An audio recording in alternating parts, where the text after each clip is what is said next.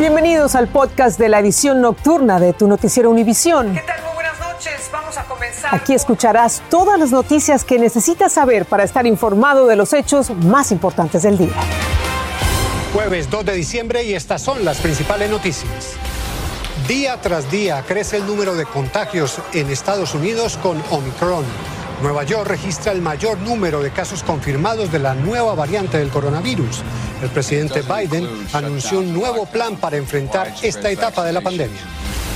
Un documental dado a conocer hoy registra las denuncias de malos tratos a inmigrantes indocumentados recluidos en un centro de detención de Georgia.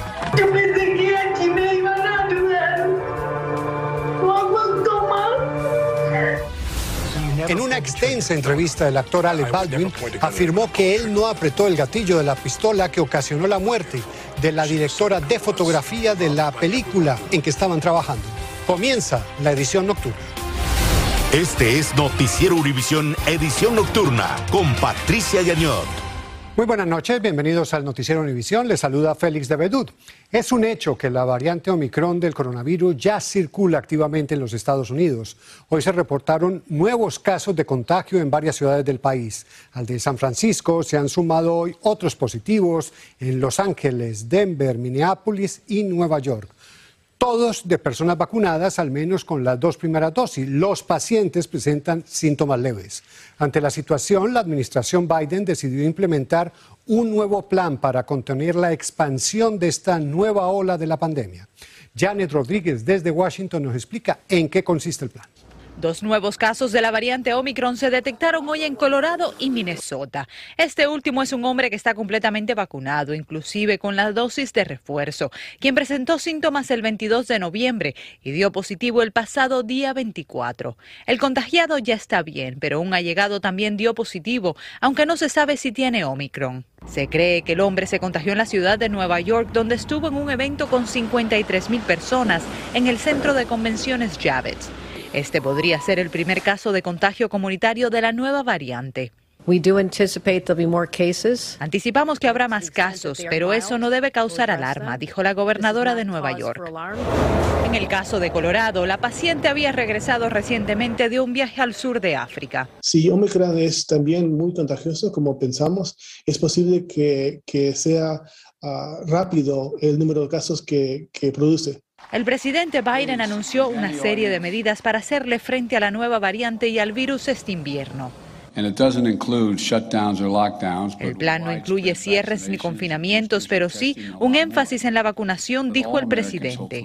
La nueva estrategia busca en parte vacunar a los 100 millones de estadounidenses que son elegibles para la dosis de refuerzo, pero aún no se la han puesto. Póngansela ya, recalcó el mandatario. Científicos creen que la dosis de refuerzo podría proteger en contra de Omicron y minimizar sus síntomas. Ahora también se requerirá una prueba negativa de COVID un día antes de abordar un avión a Estados Unidos. Se expandirá el acceso gratuito a pruebas caseras de COVID y habrá más campañas de educación y se abrirán clínicas de vacunación familiar. El mandato de uso de mascarillas en aeropuertos, trenes y buses se expandirá hasta marzo y habrá protocolos más estrictos para viajes internacionales. El presidente hoy dijo que no habrá más mandatos de vacunas, pero la Casa Blanca sí asegura que otros requisitos, como podría ser prueba de vacunación para vuelos domésticos, sí están siendo considerados. En Washington, Janet Rodríguez, Univisión. Y aunque las autoridades sanitarias de Estados Unidos recomiendan que todos los adultos reciban una dosis de refuerzo, no todos están dispuestos a hacerlo. Una reciente encuesta de la Fundación Kaiser revela que aunque el 60% de los encuestados mayores de 50 años sí están dispuestos a recibir el esfuerzo o ya lo han hecho, solo el 48% de todos los adultos lo haría. En enero pasado esa cifra ascendía incluso al 66%. Quienes se identifican con el Partido Republicano y minorías como los jóvenes afroamericanos y los hispanos son menos propensos a aplicarse la vacuna de refuerzo. En las últimas horas, el Senado aprobó un proyecto de ley para evitar el cierre del gobierno hasta el 18 de febrero. El acuerdo pasará a las manos del presidente Biden para su firma y se destinarán fondos provisionales para cubrir el gasto federal. Los legisladores tendrán que reunirse después de la fecha pactada para adoptar otras medidas que financien a la Administración por el resto del año fiscal 2022. También la administración Biden ha vuelto a implementar una política migratoria del gobierno Trump. Quédate en México, el programa que obliga a los migrantes a permanecer en ese país mientras se tramitan sus peticiones de asilo, ha vuelto a entrar en vigor, por lo que el gobierno federal tuvo que negociar un acuerdo para reanudar esta polémica política, como nos dice Pedro Rojas.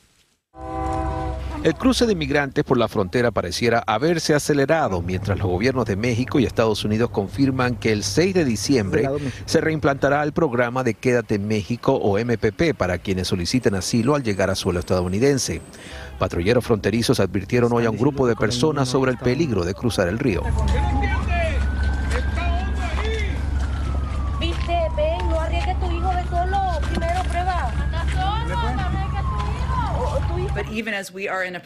A pesar de que estamos obligados a implementarlo por una orden de una corte, le hemos dado algunos cambios, dijo la vocera de la Casa Blanca. Estados Unidos prometió a México que los migrantes solo serán retornados por un periodo de seis meses. Recibirán vacunas contra el COVID-19, asistencia médica y en un comunicado oficial se agrega que el gobierno de Estados Unidos trabajará estrechamente con el gobierno de México para asegurar que haya refugios seguros para aquellos incluidos en MPP que los individuos devueltos mediante MPP tengan transporte seguro hacia y desde los puertos de entrada estadounidenses. Defensores de los derechos de los migrantes en México y activistas cuestionan que su país esté preparado para recibir más gente. Siete de cada diez reportan, según un estudio de Médicos Sin Fronteras, está haciendo quedar a México nuevamente como el, el, patio trasero de los Estados Unidos. Las cortes por videoconferencia operarán en puertos de entrada de San Diego, California, El Paso, Laredo y Brownsville, Texas. El abogado Jaime Díez duda que el plazo prometido por el gobierno se cumpla. Nada más suena bonito, ¿verdad? Pero no va a funcionar. Este, y vamos a estar aquí seis meses de hoy en día tal vez con un nuevo programa, pero ese nuevo programa tampoco va a solucionar. El gobierno de México apuntó que dado que Washington aseguró que va a cumplir los requisitos humanitarios que solicitó, aceptará que el MPP se restablezca de manera temporal. El gobierno insiste que ese proceso durará solamente seis meses para que ellos puedan saber si pueden ser admitidos en los Estados Unidos o no. En Brownsville, Texas, Pedro Rojas, Univisión. Y hablando de temas migratorios, como un infierno calificó un migrante su paso por el centro de detención de Irwin, en Georgia, que ordenó cerrar el gobierno tras informes de malos tratos. Estas denuncias quedaron registradas en un documental con los dramáticos testimonios de hombres y mujeres que sufrieron las malas condiciones y hasta se enfermaron de COVID. Desde Washington, Pablo Gato tiene las imágenes. El documental se llama La instalación y describe la dramática situación que vivieron los inmigrantes en el centro de detención de Irwin, en Georgia. Todos hemos dado positivo por coronavirus, dice este detenido. Luego muestran mascarillas hechas con contenedores de plástico quejándose de que la cárcel no les dio nada. Decenas de mujeres acusaron al centro de practicarles esterilizaciones sin su consentimiento, así como otras operaciones. Y cuando yo me, me quito la bata para vestirme, me veo que tengo una, una, una cicatriz aquí, una cicatriz al, al lado izquierdo y una abajo. Y me empiezo a sentir vacía por adentro y muy adolorida. Los vídeos se grabaron a través de las llamadas de vídeo a las que tienen derecho los presos, que también pueden usar tabletas. La prisión estaba administrada por la empresa privada La Salle, que niega haber hecho nada impropio. Tras esos escándalos, el presidente Biden ordenó cancelar el contrato con esa empresa privada y cerrar el centro de inmigración. El Departamento de Seguridad Nacional agregó que no se tolerarían abusos. Uno de los inmigrantes detenidos califica de infierno su estancia en el centro. Yo creo que los centros de detención son inhumanos. He hablado con bastantes inmigrantes que han pasado por los cárceles, que han hablado de la falta de comida, de la falta de servicio de salud y de la falta de respeto que merece cualquier ser humano. Varios congresistas visitaron a las mujeres cuando aún estaban ahí. Las historias que oímos hoy de estas mujeres me parten el corazón. Un grupo de mujeres demandó al centro de detención. En Washington, Pablo Gato, Univisión.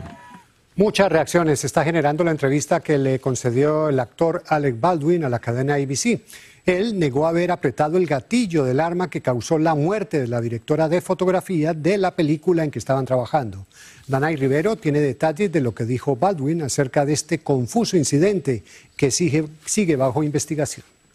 Luego de casi dos meses de silencio, Alec Baldwin por primera vez en exclusiva con el presentador de ABC News, George Stephanopoulos, habló sobre el accidente que le quitó la vida a la directora de fotografía Halina Hutchins mientras filmaban una película y reveló que él no disparó el arma involucrada en el incidente. Wasn't in the script for the trigger to be pulled. Well, the trigger wasn't pulled. I didn't pull the trigger. So you never pulled the trigger? No, no, no, no, no. I, I would never point a gun at anyone and pull a trigger at them. Never. Aseguró que había recibido un entrenamiento de seguridad de armas con Hannah Gutiérrez, quien estaba encargada de la seguridad de las armas en la película. We spent an hour and a half shooting the pistol, her giving me all her safety instructions. Did you think she was up to the job? I assumed because she was there and she was hired, she was she was up for the job. La abogada del asistente de la película respaldó la versión de Baldwin. Dice que su cliente le dijo desde un principio que fue una falla del arma. En más de una ocasión durante la entrevista, Baldwin recordó a la directora de fotografía ucraniana Halina Hutchins. Alina and I had something profound in common, and that is we both assumed the gun was empty.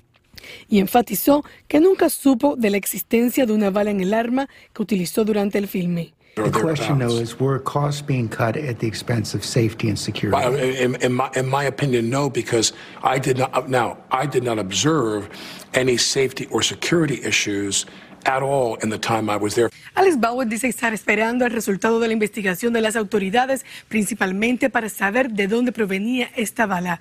Eso es todo de mi parte. Regreso contigo, Félix. Gracias, Danay. Un sacerdote de Cincinnati se declaró hoy culpable de nuevo cargo de violación. Geoff Drew, de 59 años, fue condenado a siete años de prisión tras ser acusado de violar a un niño de 10 años numerosas veces en la escuela St. Jude en Green Township, Ohio, entre 1988 y 1991. Drew se desempeñaba como maestro de música de la escuela en ese momento y no se convirtió en sacerdote hasta el 2004. La arquidiócesis de Cincinnati anunció que buscará destituirlo. Un policía de carreteras y un conductor varado están vivos de milagro tras escapar de la embestida de un camión en una autopista en Idaho. El video muestra a la gente saltando por encima de una barrera de cemento y al otro hombre esquivando por pulgadas a los vehículos. El exceso de velocidad pudo ser la causa del incidente que está también bajo investigación. En Nueva York, la policía arrestó a un hombre que provocó el cierre de emergencia en el edificio de Naciones Unidas. Este hombre de unos 60 años se plantó frente al edificio y se apuntó una escopeta en el cuello. Los agentes dialogaron con él y lo detuvieron finalmente. El secretario de Trabajo, Martin Walsh, dio a conocer las cifras de empleos que se han creado en los últimos 10 meses por parte de la administración Biden. En una entrevista exclusiva para Univision también valoró altamente el papel que desempeñan los inmigrantes en la economía de la nación y señaló las desigualdades que aún persisten contra las mujeres y las minorías. Jaime García con la parte de la entrevista. Sin echar las campanas al vuelo, pero con un gran optimismo, el secretario de Trabajo, Martin Walsh, fijó en 5 millones 600 mil el número de empleos creados en los primeros 10 meses del gobierno del presidente Joe Biden, reduciendo de 14.8 a solo 4.6% el desempleo causado por la pandemia. Esos empleos los recuperamos dos años antes de lo previsto, nos dijo, durante una entrevista exclusiva con Univision, en la que reconoció que muchas mujeres y trabajadores hispanos aún no recuperan sus empleos.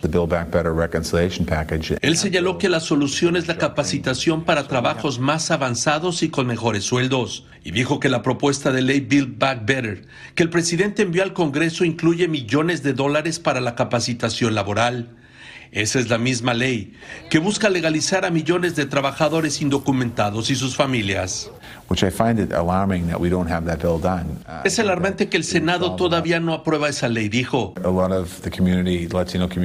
El que también fue alcalde de Boston considera que el miedo a someterse a pruebas de coronavirus o a buscar un médico debido a su estado migratorio explica parte del gran número de trabajadores esenciales hispanos que enfermaron gravemente de coronavirus.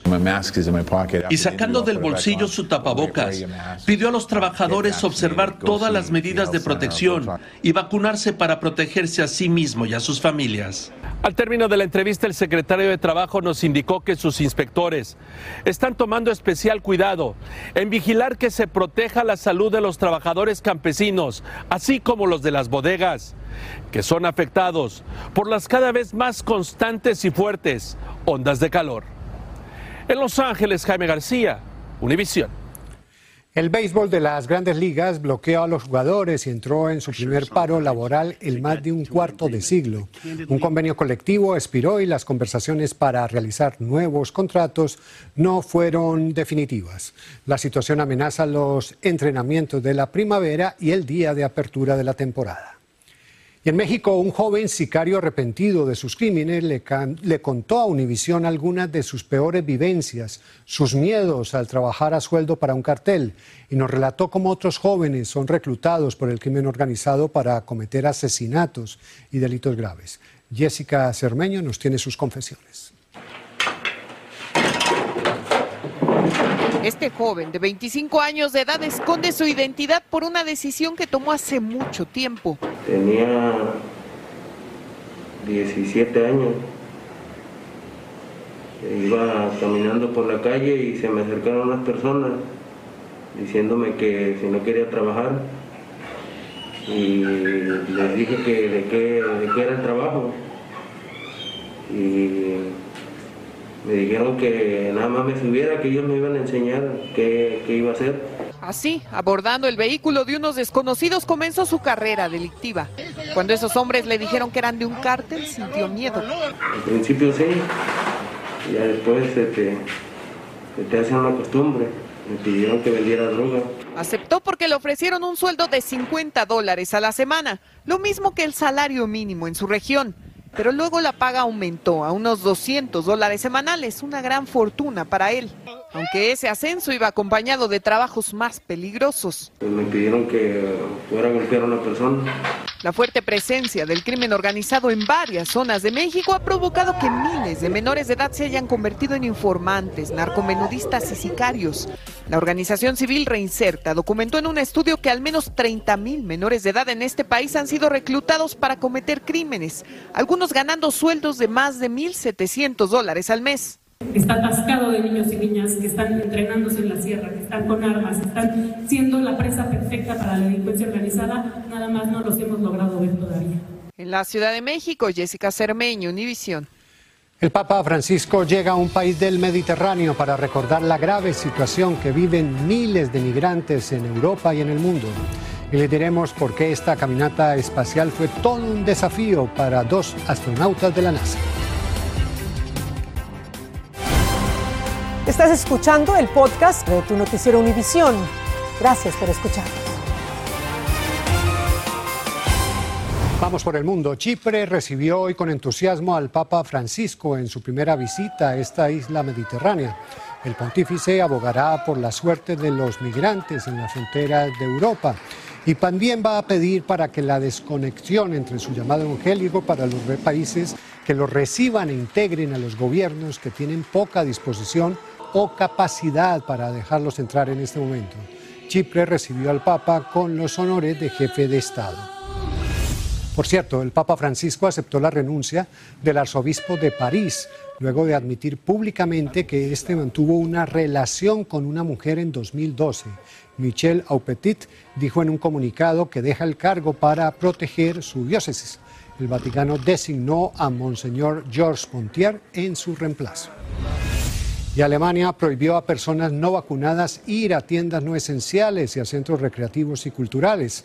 La canciller Angela Merkel hizo este anuncio antes de dejar hoy su cargo y en medio de un repunte del coronavirus al iniciarse la temporada invernal.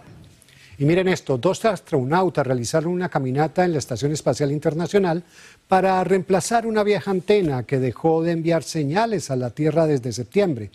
La NASA describió el momento como de alto riesgo porque estuvieron expuestos a escombros espaciales que dejó una reciente misión rusa. Y cuando regresemos, una adolescente italiana gana medalla de oro en una competencia de deportes de barra a pesar de sus limitaciones físicas. Demostramos las imágenes en un momento. Estás escuchando el podcast de tu noticiero Univisión. Gracias por escucharnos. Y nos despedimos con un verdadero ejemplo de superación y vocación a prueba de todo desafío. La italiana Francesca Cesarini, de 15 años, nació sin manos y con una sola pierna. Por eso su madre se sorprendió cuando su hija le dijo que quería ser bailarina de barra acrobática. Tres años más tarde, en este 2021, compitió en el Campeonato Mundial de la Federación Internacional del Deporte. Fue la única atleta discapacitada y recibió la medalla de oro. Con este ejemplo de superación nos despedimos, los esperamos mañana con más noticias. Así termina el episodio de hoy de Tu Noticiero Univisión. Gracias por escucharnos.